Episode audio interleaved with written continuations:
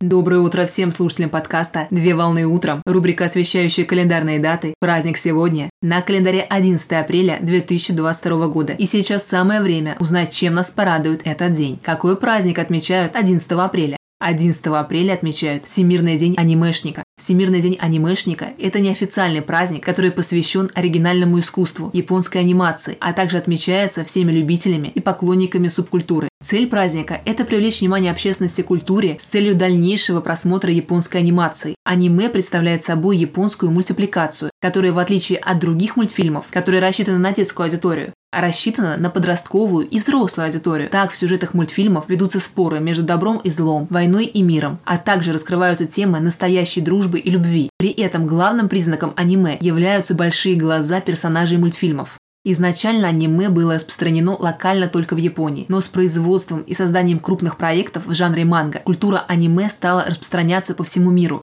Так, в 1990-х годах аниме появилось в России со всемирно известными сериалами Sailor Moon, Дигимоны и Покемоны, которые покорили зрительскую аудиторию. Так, неравнодушными представителями в 2000-х годах было принято решение о создании праздничного дня анимешников в России, с целью развития оригинального японского стиля. На сегодняшний день аниме представляет собой особую культуру со своими представителями во всех странах мира. Так, у любителей искусства существует свой лексикон и особое философское отношение к жизни. По традиции, в день праздника особые поклонники субкультуры переодеваются в костюмы своих любимых героев и собираются вместе с единомышленниками для проведения встреч, а также в досуговых объединениях организуют просмотр любимых мультфильмов или сериалов.